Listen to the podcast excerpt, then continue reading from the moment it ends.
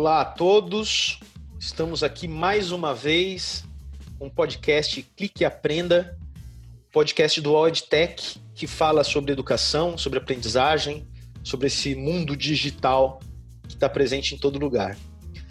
Hoje, episódio 6, vamos falar sobre as profissões do futuro.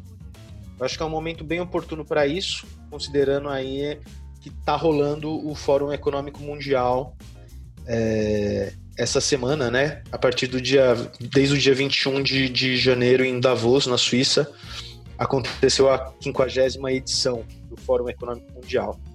E eu estou aqui com Bruno Milagres, mais uma vez, companheiro de bancada.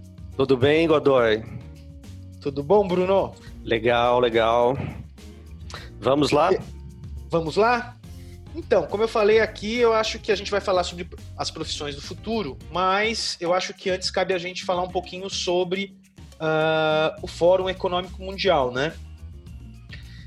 É, eu acho que ele, ele, ele, tem, eu acho não, né? Ele tem seis grandes pilares que de alguma forma sustentaram a, a, as discussões, mas três desses pilares têm uma relação direta com aprendizagem, com educação, né? que é o primeiro de criar um consenso global sobre a implantação das tecnologias da quarta revolução industrial. O segundo é voltar a capacitar as pessoas na próxima década, né? voltar a capacitar milhões de pessoas na próxima década para esse novo cenário que, que começa a se apresentar para a gente. E por fim, que é ajudar as empresas a criar modelos, os modelos necessários para impulsionar a quarta revolução industrial. Né?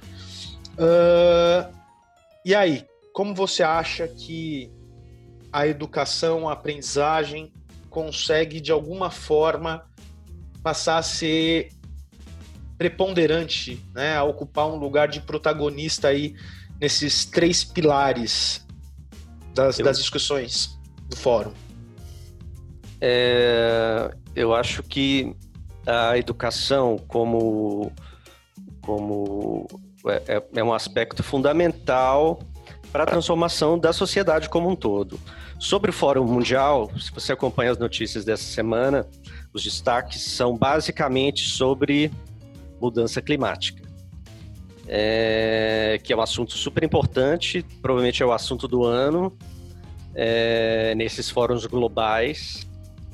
E eu não acredito que é, essa mudança vai acontecer top-down, via sensibilização dos, dos agentes de poder para políticas que vão transformar top-down a sociedade. Isso é um assunto que, no caso, sem um processo educacional de baixo para cima, de educar a usar de forma consciente, a consumir de forma consciente, consumir de empresas que estão dentro das regulamentações que se preocupam com emissão de carbono.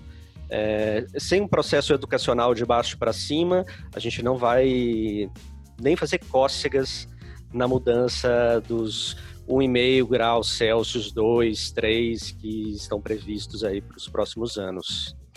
Mas voltando para esses temas. Até porque é uma mudança. Perdão. Perdão. não, até porque essa questão dessa mudança, ela também não é. Quando a gente fala de mudança climática, é algo que os indivíduos têm um peso muito grande, mas uh, não só os indivíduos, né? Uh, grande carga também dessa, dessa mudança precisa acontecer nas próprias empresas, nas próprias indústrias, né? E, e, de alguma forma isso acaba estando conectado aí com o pilar de como uh, criar aí esse consenso sobre a implantação das tecnologias, né? Que de alguma forma podem facilitar e colaborar para de alguma forma amenizar, mitigar esses essas previsões que são bem preocupantes, né? Quando a gente fala de clima. É, quando a gente fala de tecno, aplicação de tecnologia, eu acho que a gente tem que ir para o lado da pesquisa científica.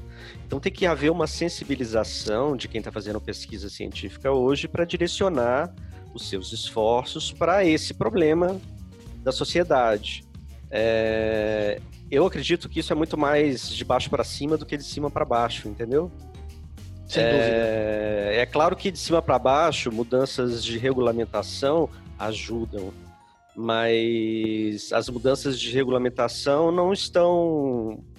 Não, não são elas que estão ajudando o desenvolvimento, por exemplo, da indústria de veículos movidos a energia elétrica. É, isso é muito mais de baixo para cima do que de cima para baixo, mas poderia ser de cima para baixo, né? É... Eu acho que tem que acontecer um movimento ao mesmo tempo.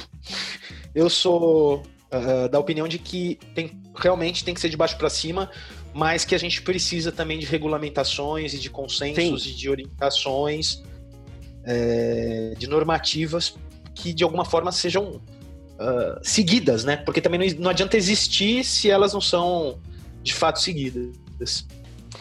É, e para isso, é, é, eu, eu, acho que tem, é, é, são importantes esses símbolos, né? Igual a gente tem hoje a Greta, que é um símbolo desse assunto no mundo,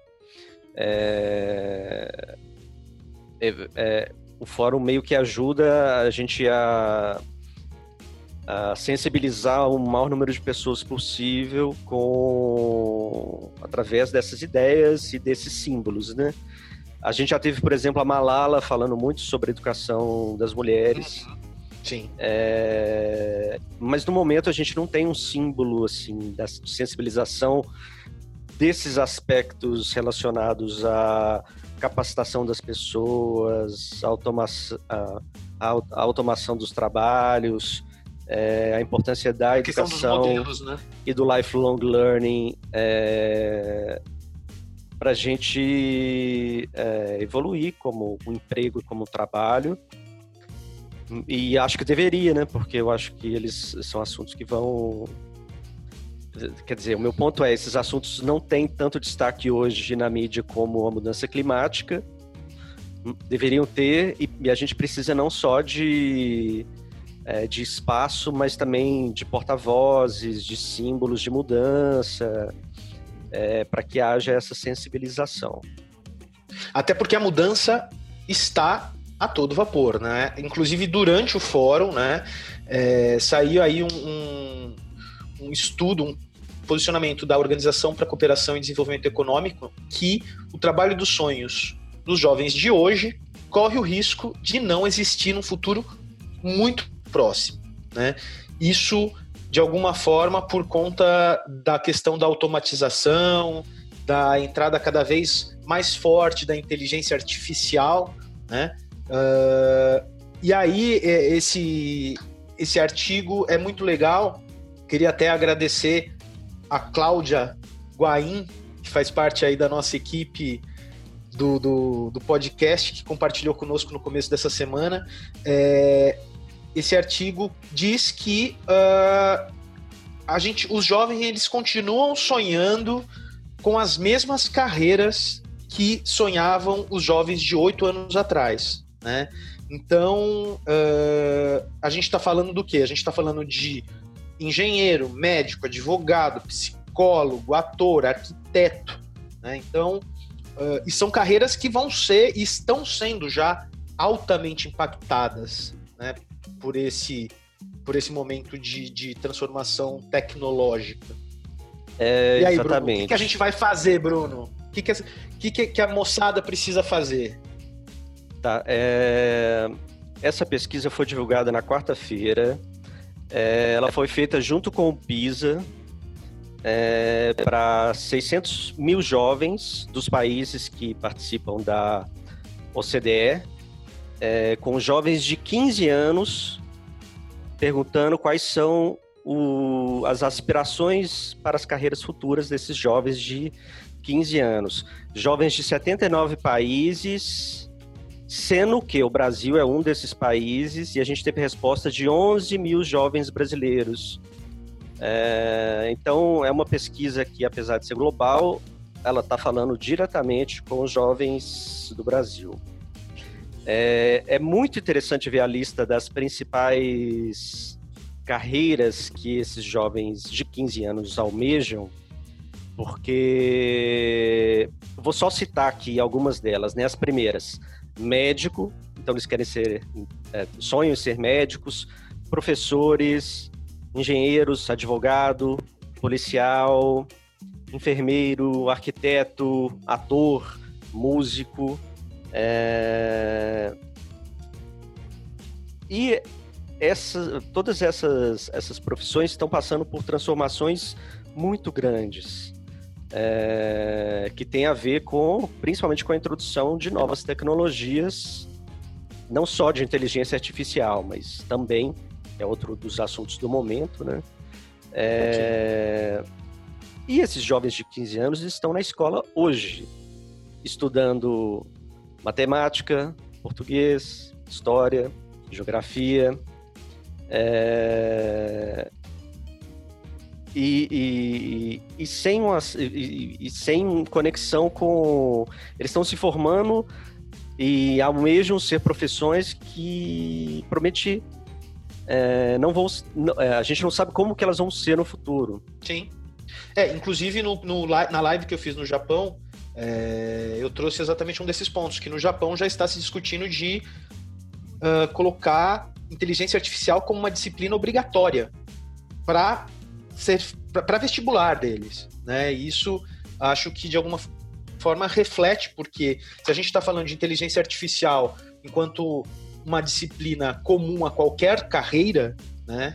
E que afeta diretamente, e usando aqui como exemplo só a inteligência artificial, não tem como a gente não correr atrás dessa informação e dessa formação, né? Exato. Essa semana eu estava vendo alguns números sobre o mercado de games. E tem um número que é muito interessante, né? Basicamente, cerca de um terço da população joga algum tipo de videogame. Hoje, esse mercado de esportes e o mercado de games, de desenvolvimento de jogos, aplicações e todo o ecossistema em volta desse tipo de consumo de mídia interativa, ele é muito grande eu tenho certeza que esses jovens hoje de 15 anos jogam algum tipo de game ou acompanham algum canal no YouTube de, de jogos, é, mas eles não almejam uma carreira na área de jogos. E é um, uma diversão, efetivamente.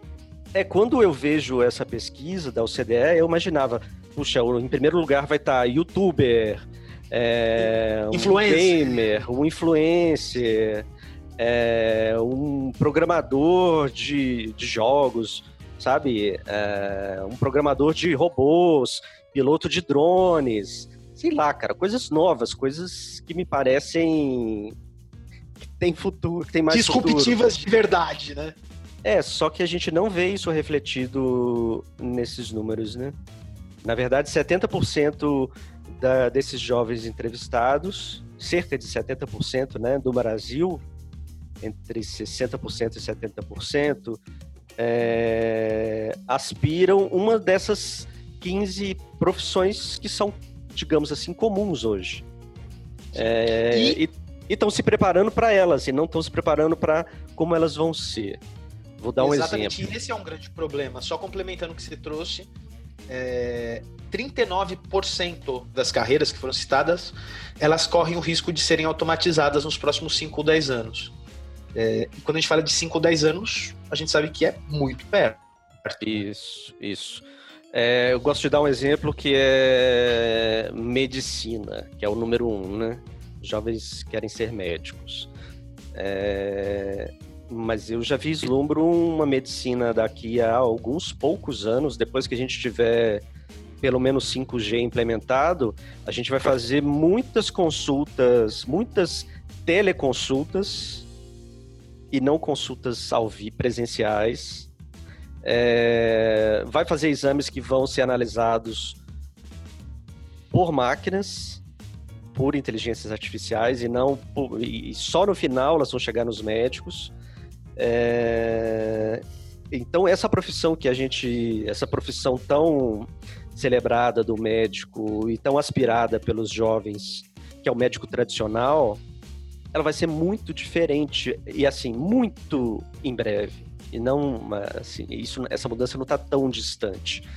É, a conveniência de você fazer uma teleconsulta usando seu celular às vezes para uma coisa simples É, a conveniência de você ter um tipo de exame mais simplificado, onde você entra numa, numa loja, colhe o material, faz o exame e tem e o, o, o resultado vai direto para o médico, sem eu ter que, como a gente faz hoje, eu vou no médico, aí ele pede o exame, aí eu saio, vou, faço o exame, aí o exame, sabe? É, sim, sim. Cor, cortar etapa, simplificar, dar conveniência para quem consome esse tipo de serviço. É... Mas eu acho legal esse ponto que você trouxe, porque uh, isso não significa que o médico vai deixar de existir.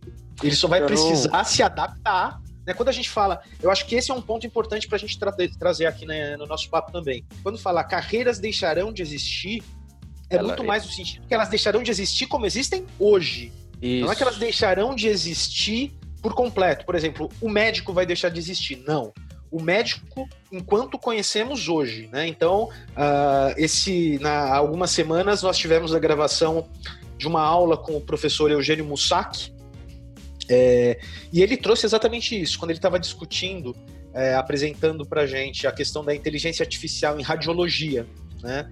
Que cada vez mais uh, estão sendo utilizada, está sendo utilizada a inteligência artificial na, no, nos prognósticos né, desses exames, na, na avaliação desses exames, e que o erro realmente é infinitamente menor do que o, um possível erro humano. Eu acho que tem duas questões né, que, que foram levantadas para tentar entender o porquê que os jovens de hoje continuam, de alguma forma, almejando as mesmas carreiras da pesquisa que foi realizada há oito anos atrás. É, uma delas é Será que essas aspirações elas vão refletir as necessidades do ambiente profissional do futuro? E a outra é, será que os jovens eles estão recebendo as orientações e a educação correta para fazer boas escolhas para o seu futuro profissional? É, eu acho que isso é muito relevante, né? Porque se você não consegue refletir efetivamente, né, enquanto um, um jovem estudante, de que essas aspirações, será que elas vão ser necessárias? Né? Será que aquilo que eu almejo vai ser necessário? Ou pelo menos da forma como eu imagino, né? E como eu entendo que é essa profissão hoje? É, e sem as orientações corretas, a escolha fica realmente num, num limbo, né? E eu acho que tem vários exemplos que a gente pode citar, por exemplo, um do, das profissões é ator, né? Dessa listagem. Hoje em dia, cada vez mais as produções usam, abusam e reabusam de croma, de efeitos especiais, atores que estão em cenários que não existem, figurinos que não existem também, contracenando com seres que só passam a existir a partir do momento da pós-produção. É... E aí, o que você acha dessa, é, é, o, o, meu ponto do desenvolvimento da, de habilidades é, é, é bem em cima disso. Quando a gente pensa na formação que esses jovens estão tendo hoje, é, elas não estão levando em conta o desenvolvimento da tecnologia e o desenvolvimento dessas áreas de conhecimento Sim. com a implementação dessas novas tecnologias. É, então, por exemplo, uma das, das habilidades em maior demanda hoje é o conhecimento sobre análise de dados, ciência de dados. É, na minha opinião, esse é, é um conhecimento que é útil para todas essas profissões. O médico, o enfermeiro, mas aí você me pergunta, o médico tem que saber é, ciência de dados? É, talvez hoje não, mas daqui a pouco é provável que sim. É, quando a gente. O exemplo do ator é bom, né? Porque o, o ator que contracena com nada, o, o, o ator. Né, é, a, gente, a gente teve um filme famoso esse ano que é o filme do Scorsese, né? Eu sou um super fã do Scorsese. O irlandês, né? Longuíssimo, mas assim, uma obra-prima. E é um filme que os atores o De Niro, o Patino, eles já, já estão bem velhos. E eles aparecem muito jovens na trama. Então, existe todo um trabalho tecnológico Então, certamente eles gravam com aqueles aparatos todos e depois numa pós-produção todas as imagens são tratadas para rejuvenescer os atores usando as novas tecnologias, 3D, renderização, etc. É... Não, e só indo mais um pouco mais além, né? Também falando disso, eu vou falar da série que eu sempre falo quando posso, que é Game of Thrones, que eu sou fascinado por ela. E um dos personagens que eu mais gostava da série era o dragão, que não existia. Que não né? existe. Né? é, então, essa questão, por exemplo, do ator, é, hoje, assim, hoje a aparência física do ator é muito importante. É, a forma como ele expressa emoções fisicamente é Sim. muito importante. É, quando você pega uma dessas produções onde as expressões são.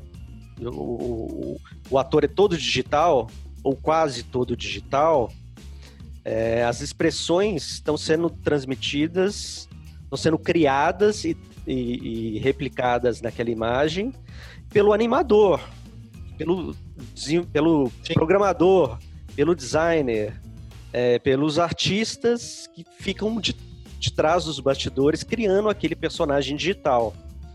É... Quem sabe, ao invés dos jovens de hoje almejarem ser atores famosos, eles não deveriam almejar ser criadores, né? Criadores que ficam por trás desses personagens digitais que vão ser cada vez mais é, comuns no futuro é, desse bem próximo. É, mas assim, a, é, essas profissões que estão nos backstages, elas não têm projeção. Então, o jovem de 15 anos não sabe que por trás lá do personagem de Toy Story tem lá uma equipe inteira de animação pensando em cada detalhe daquela, daquela produção. É, e todas essas são profissões do futuro, né? Eu acho que isso, Bruno, você eu acho que conseguiu trazer de uma forma super clara exatamente essa questão que foi levantada sobre a orientação correta. Né? As pessoas, esses jovens não estão recebendo, talvez, com clareza, a orientação correta, né? e a educação correta para fazer boas escolhas profissionais. Exatamente isso que você falou.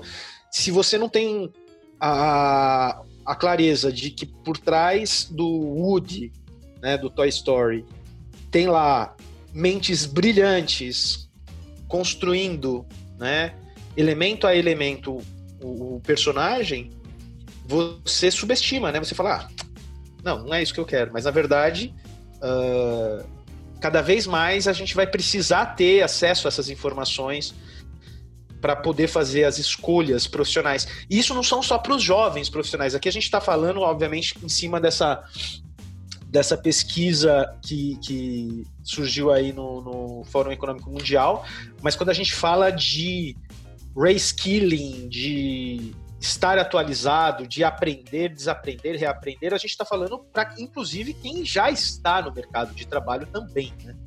É, não é uma é, coisa é, meu... só para quem está entrando.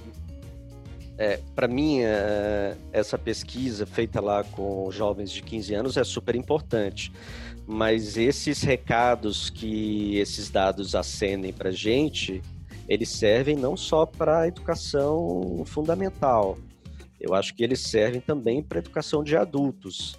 Os adultos que têm hoje 30 anos vão trabalhar até os 60, 70, né?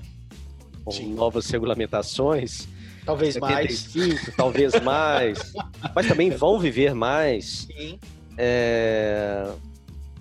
Eles vão precisar se, preparar, se recapacitar para novas profissões é, ou para essas próprias profissões que existem hoje, mas é, numa versão tecnológica, numa versão que foi transformada pela digitalização do setor.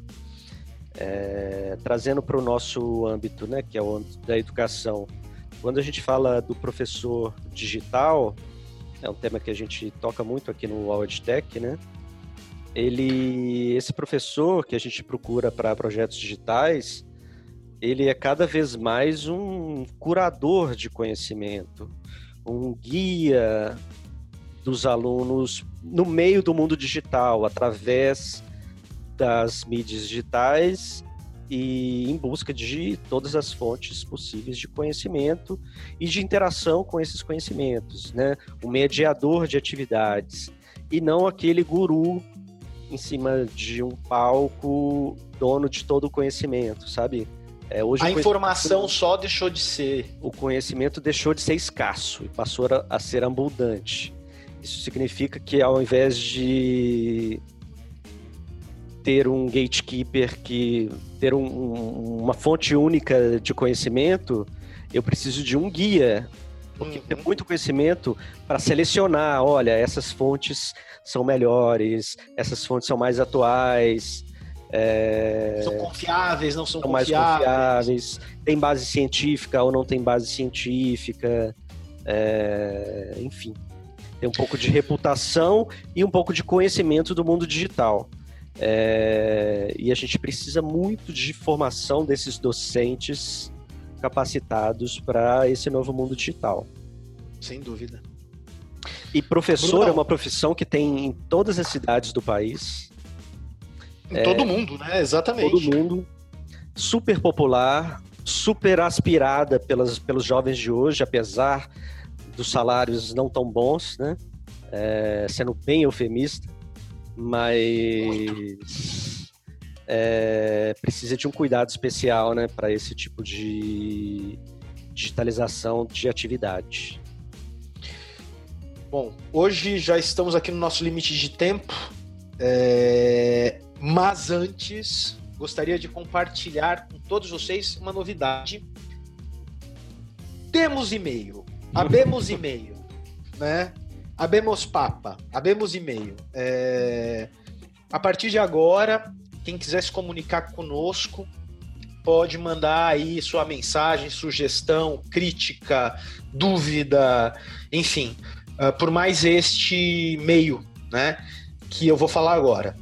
O nosso e-mail é edtechcast, né, o tech com ch, edtechcast, arroba. Uh, também no uoledtech com ch no final. Então, edtechcast, arroba uoledtech.com. Mais um, uma forma de comunicação com nossos ouvintes. Bruno, muito obrigado mais uma vez. Obrigado Voltamos você, semana que vem, né, Bruno? Semana que vem a gente volta com mais um tema aqui para compartilhar com o pessoal. Grande Fechado. abraço. Obrigado, um abraço. Tchau, tchau. Tchau, tchau.